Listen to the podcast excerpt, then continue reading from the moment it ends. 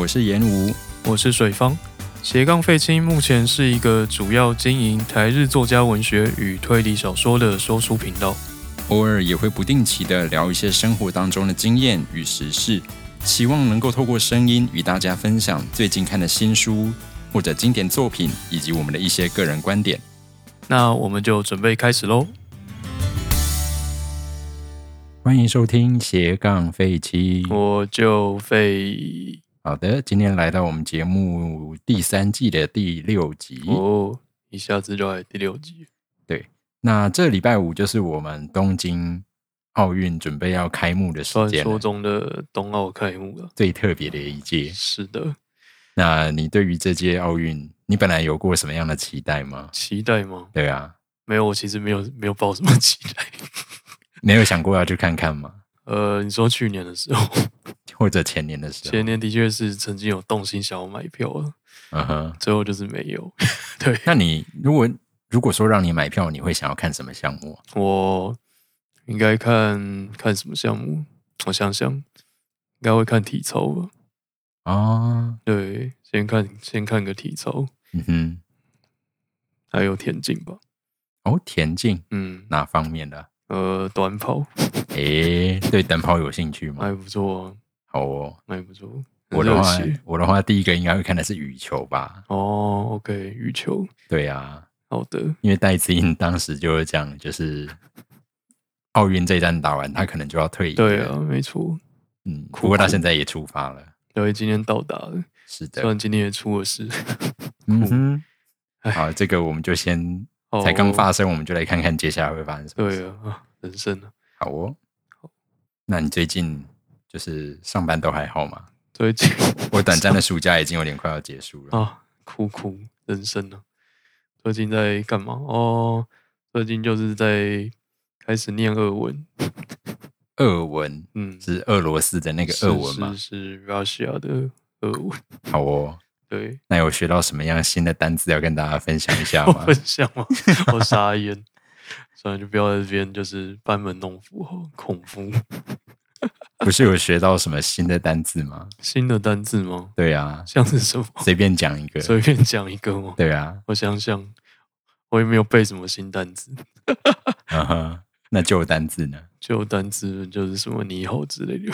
那你好要怎么说？你好应该就是什么是 last week 之类的。哦，听不出是俄文呢，怎么办？诶、好了，因为我可能脑袋里没有那一件俄文的语感。哦好，那来一个自我介绍，什么自我介绍？行加码自我介绍。好啊，呃，是 last week mnie zawód Felix Jaz Taiwania 呃 Priana Pasna Komica。居然可以自我介绍了。对 我当然听，我当然可以猜出来，就是我叫 Felix，，Yeah，然后我是台湾人。对，还有呢？呃，我还讲了什么？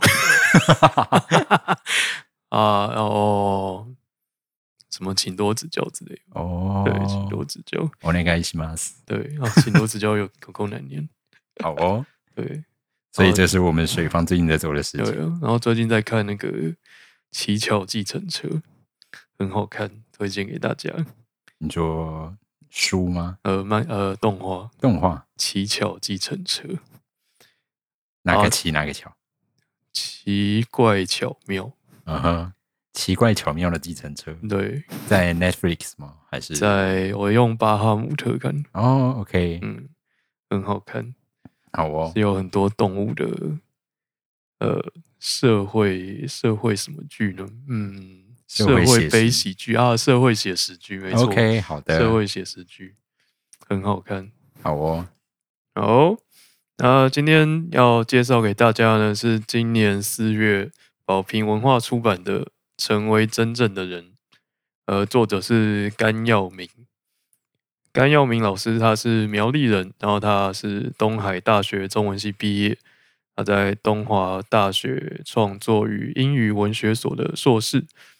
那他先后曾担任小剧场的工作者、记者，还有中学教师。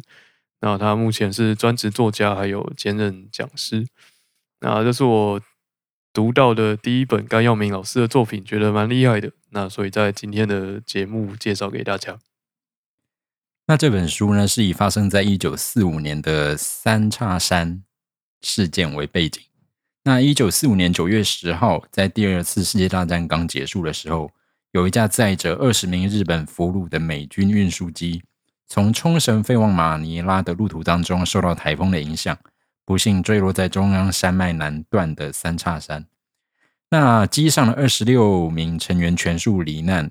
当时台湾呢，基本上还是由日本政府统治，因此呢，因应美方的要求，就派出了日本的宪兵、警察，还有阿美阿美族以及布农族的地方壮丁，前后两批大概九十七人上山去搜救，但却遭逢另一个强烈台风过境，救难人员抵挡不了山现场山区的寒冷，还有狂风暴雨，最后有二十六名成员不幸身亡。是，那这本书就是基于这个呃历史事件完成的啊。那爬山呢是存在着一个相当的风险性的一种户外活动。那平常好天气上山的时候就已经有很多要注意的地方了。那想必台风天又加上需要进行搜救任务的话，一定会更加的困难。因为我自己就是有去爬过富士山了，那那个富士山在那个傍晚太阳下山的时候，那个落山风真的是非常的惊人，印象非常深刻。就风非常的大，对，非常的大，超恐怖，就是就是随时会掉下去的感觉。好哦，对，因为没有，就是他连那个围那个就可以抓的地方都没有。OK，很猛。然后你们是在合理的状况下站在那个地方的吗？合理的状况下，就是没有人禁止，没有人禁止哦，因为步道就就是就是那样子。OK，对，就是一个没有防护装备的、没有防护设施的一个步道。OK，很猛。好，那作者他是在二零零四年的时候去爬嘉明湖的时候，听说了这个事情。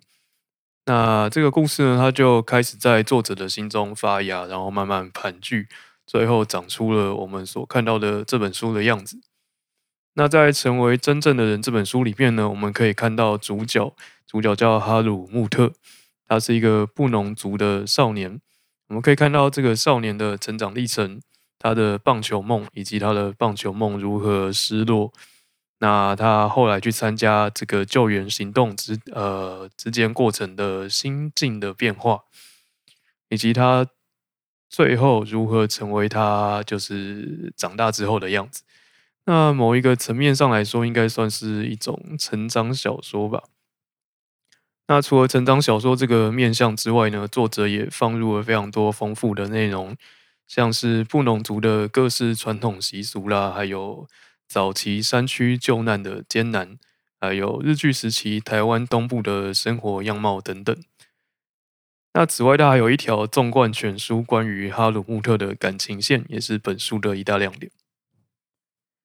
那这整本书呢，大致上分为三个章节，然后看起来其实都还蛮有趣的，蛮美的。嗯嗯，对。那第一章呢，叫做“二战结束，回到小百步蛇溪报丧”。第二章的标题则叫做“回忆那些日子，阳光、棒球，他与他都很灿烂”，是不是很有玄机的第二章的名字？是的。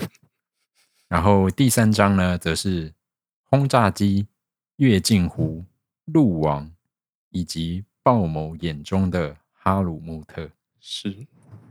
第二章跟第三章的标题，我看起来会有一种猎人感。猎人感吗？OK，就是感觉好像就是几个词，然后中间加一个 cross 就可以变成标题。了解了解。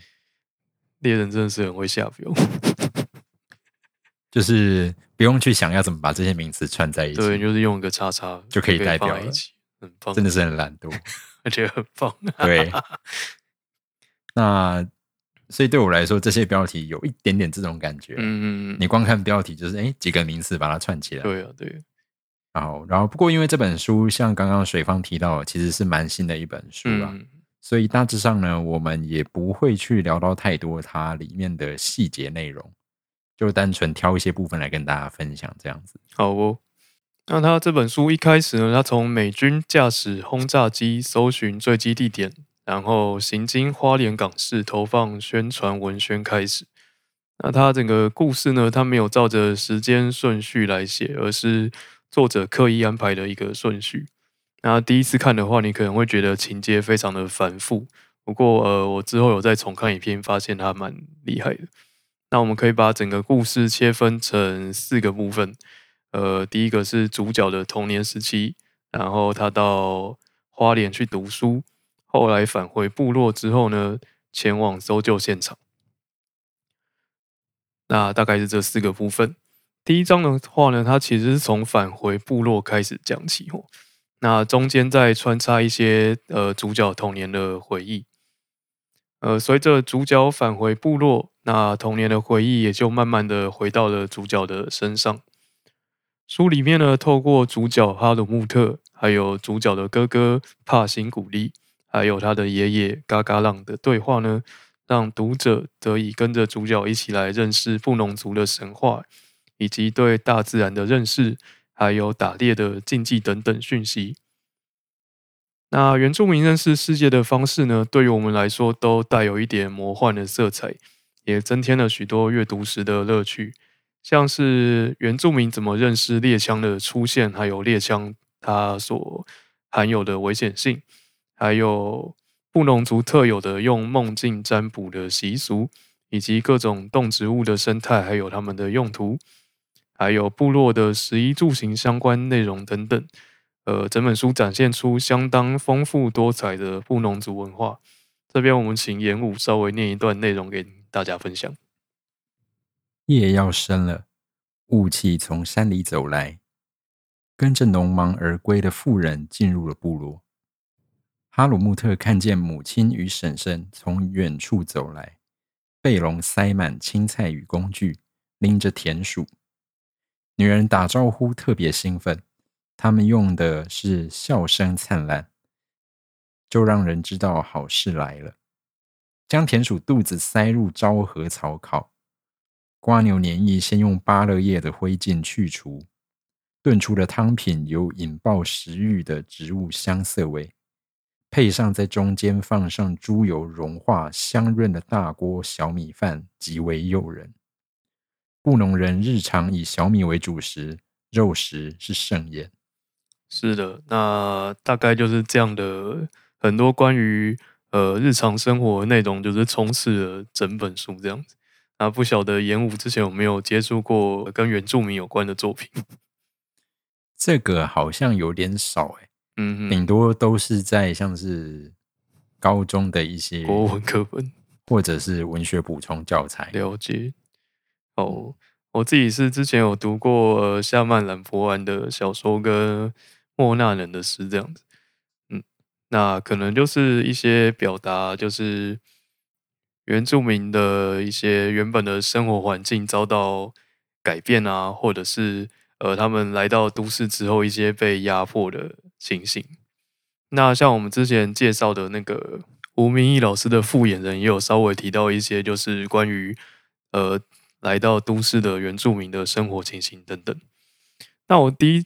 一开始在看的时候啊，我一直以为就是这是一个原住民作家写的 哦，结果不是吗？不是，他是苗栗人呢。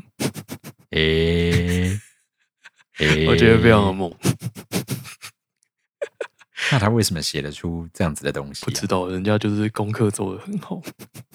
但是有些东西你没有去实际体会看过，你只是做功课，应该没有办法写的那么好吧？可能就是作家的专业吧。好哦，嗯，因为他真的写的很像，就是自己就是布农族人，是很佩服。那我们刚刚提到主角有一个哥哥叫帕辛古利，那其实他们是双胞胎兄弟这样子。那在布农族的社会里面，双胞胎是一个禁忌这样子，传统习俗上来说，必须要两个都杀掉。但是他的爷爷不忍心，所以他就不顾族里面异样的眼光。把两兄弟抚养长大。那在爷爷之后呢？另外一个勇敢打破传统，出现在哈鲁穆特面前，从此成为他生命中最重要、最让他魂牵梦萦的朋友——海努男就登场了。海努男是就是这个故事的另外一个重要的角色，这样子。那他们第一次碰面呢，是在当时的番童教育所。番童教育所应该就是开给呃当时的原住民上学的学校。那那时候海努男呢，因为对于双胞胎的迷信还没有破除，所以他不敢去呃接近哈鲁穆特。后来海努男在他爸爸的开导之下呢，就去哈鲁穆特家邀他去打棒球，两人的友谊就此展开。故事中提到呢，带领海努男和哈鲁穆特打球的教练，他叫查乌马，他是花莲能高团的队员。那在这边帮大家简介一下花莲跟棒球的一个渊源。呃，在一九二一年的时候，新任的花莲港厅厅长江口良三郎来到了花莲，上任之后就开始推行棒球运动，作为促进汉人、日本人、原住民融合以及治理原住民的手段。之后呢，也筹组了第一支原住民棒球队能高团，这也是台湾第一支在甲子园进行球赛的队伍。在这样的历史背景之下，两人开始了睡着时在梦中打球，醒来时在梦想中打球的生活。对于这段历史有兴趣的朋友呢，可以参考我们下面连接当中的 nippon.com 这篇报道。是的，那就是可以顺便知道一下关于呃花莲港的历史。那接下来呢，呃海努南跟哈鲁穆特两个人共同考上了花莲港中学校。在离开部落的时候呢，呃，他的爷爷嘎嘎浪对哈鲁穆特说：“你们慢慢的成为了日本人，不再成为布农人。以后你们起床要复习在睡醒前的那个梦，梦会告诉你是怎么样的人。梦比镜子更能反映你的脸孔，梦比候鸟更能告诉你回家的路。”于是他们两个人一起沿着铁轨走到了花莲港市。也是当时东台湾最繁荣的城市。看作者的描述，仿佛跟天堂一样的地方。那这边也请严武念一段：来到东台湾最繁荣的城市，敲开了哈鲁穆特与海努南的灵魂，从灵魂冒出新品种的触感。走在花莲港市最繁荣的黑金通，两旁都是日式房舍为主，能看见客厅有着巴洛克时钟、琉璃饰品。时髦留声机，晚上点亮了柔晕晕的奶油灯。他们学会吃拉面配煎饺，再叫一碗饭倒入剩余的汤汁做成拌饭，吃浓稠甜味的咖喱饭，配上日本酱菜福神字。吃完荞麦面或乌龙面，肚子饿饿的时候再去找甜品。在路尽头有飘着阿莫尼亚冷凝剂臭味的制冰厂。附近的冰店卖着冰棒或炼乳碎冰，大概就是一个那么厉害的花莲港，感觉好像蛮棒的啊！我觉得蛮好，真的是伟大的日本政府，直接伟大的日本政府了。对，我这感觉好像对啊，想吃冰哎。对啊，夏天真的是很适合吃冰。好，两个人来到花莲之后呢，就开始努力的练球。然后一起去教会。那因为海努兰他是教徒，那哈鲁穆特因为就是很穷没饭吃，所以会去教会蹭饭。那他们也一起午睡，一起消磨时光。呃，虽然这一切都好像淡淡的在进行，但是气味却是特别的浓烈，混杂着花莲太平洋的海潮、大热天练球的汗骚味、治疗淤青的鱼腥草的气味。以及海努男身上淡淡的烟草味。作者他用缱绻绵密的文字，缓缓的说出哈鲁穆特对海努男的感情。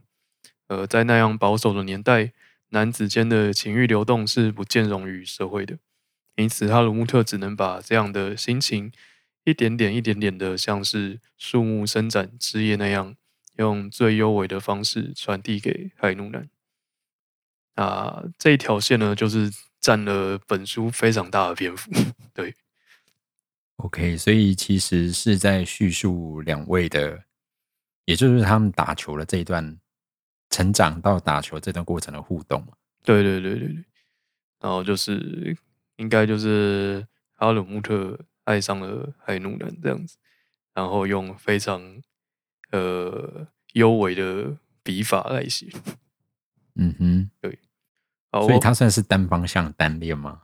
呃看起来算是算是，不过海努南没有拒绝这样。哦，他没有拒绝，对对，所以说他有表达出他的情感。有 OK，有，他好像就是嗯，他在面店打工这样子，然后他会每天，然后海努南在隔壁的餐馆打工，然后海努南下班之后会去面店吃饭，然后他就每天摘花放在他会吃饭的那个桌子上面，嗯哼就是非常呃浪漫的表现。，OK，对，非常浪漫的表现。嗯，好，那如果你想要知道更多详情的话，可以去看书。好，那关于部落里面的同性恋跟宗教议题啊，呃，这边可以推荐大家听听看越南的 Room 的其中一集，叫做《原住民同志》这样子。然后他那一集也邀请了亲爱的汉人的主持人去聊一些关于原住民同志目前的状况跟困境。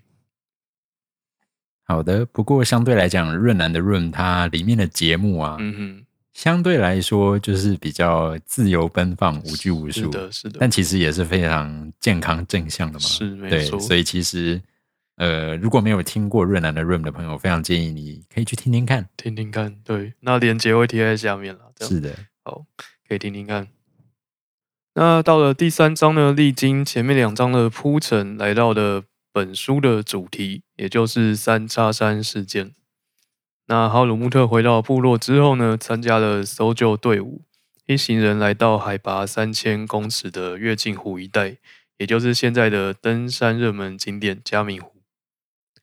除了搜救任务之外呢，这边也是哈鲁穆特小时候参加狩猎训练的地点。那回到故地，他就让他想起了很多童年跟海努南的回忆。在山里面呢，除了面对坠机事故的地狱场景之外，他也发现了幸存的美国大兵。两个人聊了几个晚上的天，其中大兵曾经问过他什么是布农人。哈鲁穆特说：“我可以花一条河一样的漫长时间跟你解释什么是布农人，但是河会转弯，那是最难解说的地方，连布农人都很难明白。”为什么自己的生命像河流一样摆动，停不下来？啊，这样的叙述，呃，叙述听起来就是很有原住民的感觉嘛。啊，不过其实也可以套用在任何人身上，因为大家的身世，呃，要讲的话，其实都蛮曲折离奇的吧。不过原住民就是感觉特别，就是会用这样的浪漫的形容。就是跟大自然之间的关联性，那个连接相对是很强的。嗯嗯然后后来书中提到，在某一天的夜里，哈鲁穆特在月镜湖畔与海努南的灵魂重逢，这可能促成他终于向长官说出发现一位美军生还者的事情，然后大队人马前往更艰辛的地方去救援，最后遇上了台风，只有哈鲁穆特一个人生还。下山后呢，他怀着对海努南的思念。继续向后人讲述这些故事。哦，发现自己跳太快，就是我们之前刚刚不是一开头有先帮大家念了三章的标题吗？第一章他说二战结束，回到小百步蛇溪报丧，对，就是主角他在第一章的时候回到部落做报丧这件事情，就是他在第一章先告诉你海努南他死了。嗯哼，对，然后因为海努男死了，然后主角有点丧失就是生存目的，就是他最呃最爱的人死掉了，再加上有钱有钱赚，所以他答应去参加这个搜救行动，大概是这样的前言前言。OK，OK，所以他这边的灵魂冲锋指的就是说，就是他看到了对死 OK 掉的海努南，没错，让他非常感动。哦，那这样子以原住民文化为基底的作品啊，往往会带给我某一种奇幻的感觉。呃，就觉得说，原来在这个岛上的某一些地方，有这么一群人曾经用这样的方式生活着。那这本书除了汉文的书名《成为一个真正的人》之外呢，它有一个布农语的书名叫做“明不弄”，啊，它是成为布农人的意思。那至于什么是布农人，呃，如何成为布农人，成为布农人之后呢？书中并没有直接告诉我们，但是你在阅读的过程中呢，会知道各式各样、包罗万象关于布农的事情。那这些故事、传说、这些词语会慢慢聚合出不同的形象。那这些东西呢，或许会以记忆的形式成为我们的一部分。那对于布农人来说呢，这些可能就是他们生活还有世界观的一部分。透过部落耆老的讲述来学习。然后传承给下一代，反复的这样循环下去。如此一来呢，先人的智慧就不会被遗忘，而思念也可以无尽的悠远下去。呃，觉得是一本很美的书。所以听起来这本书其实是蛮浪漫的，相当浪漫的一本书，算是个悲剧了。对，嗯哼，对。哦，但感觉蛮多时候其实，呃，浪漫的书好像有蛮大的几率。都会包裹着一些悲剧在里面。对了，好像是比较有反差感这样子。是，对。所以这就是我们今天介绍给大家，由甘耀明老师所做的《成为真正的人》。嗯，没错。那内容真的相当的丰富，就比我们今天介绍的大概还丰富个五十倍以上吧。就是如果有空可以看看。对。然后作者他，因为他毕竟是苗栗人嘛。觉得他做了非常扎实的功课，才写出这样的作品。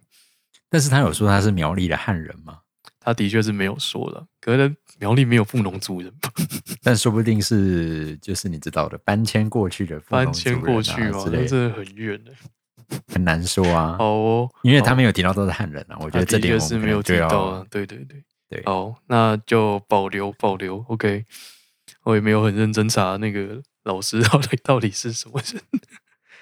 好，那就推荐这本书给你。如果对于原住民文化，或者是日剧时期的台东花莲，或者是同志文学有兴趣的朋友，可以看看。那因为还蛮好看的，所以我可能之后会带家带大家看另外一本，呃，很知名的甘耀明老师的代表作，叫做《杀鬼》。好的，所以。现在又开了一个支线，在那边等着要解。对啊，就是支线开不完呢，很好。怎么有那么多书呢？人生啊，大家都很认真在出啊，出版社也很认真，作者也很认真。是的，那我们就期待就是甘阳甘耀明老师的下一本书嘛。嗯，对，希望有那个空档可以让我们做到这一集。希望啊，对，呀，慢慢看好。好，那今天就感谢大家的收听，那我们就期待下次再见喽。好，下次见，拜拜，拜拜。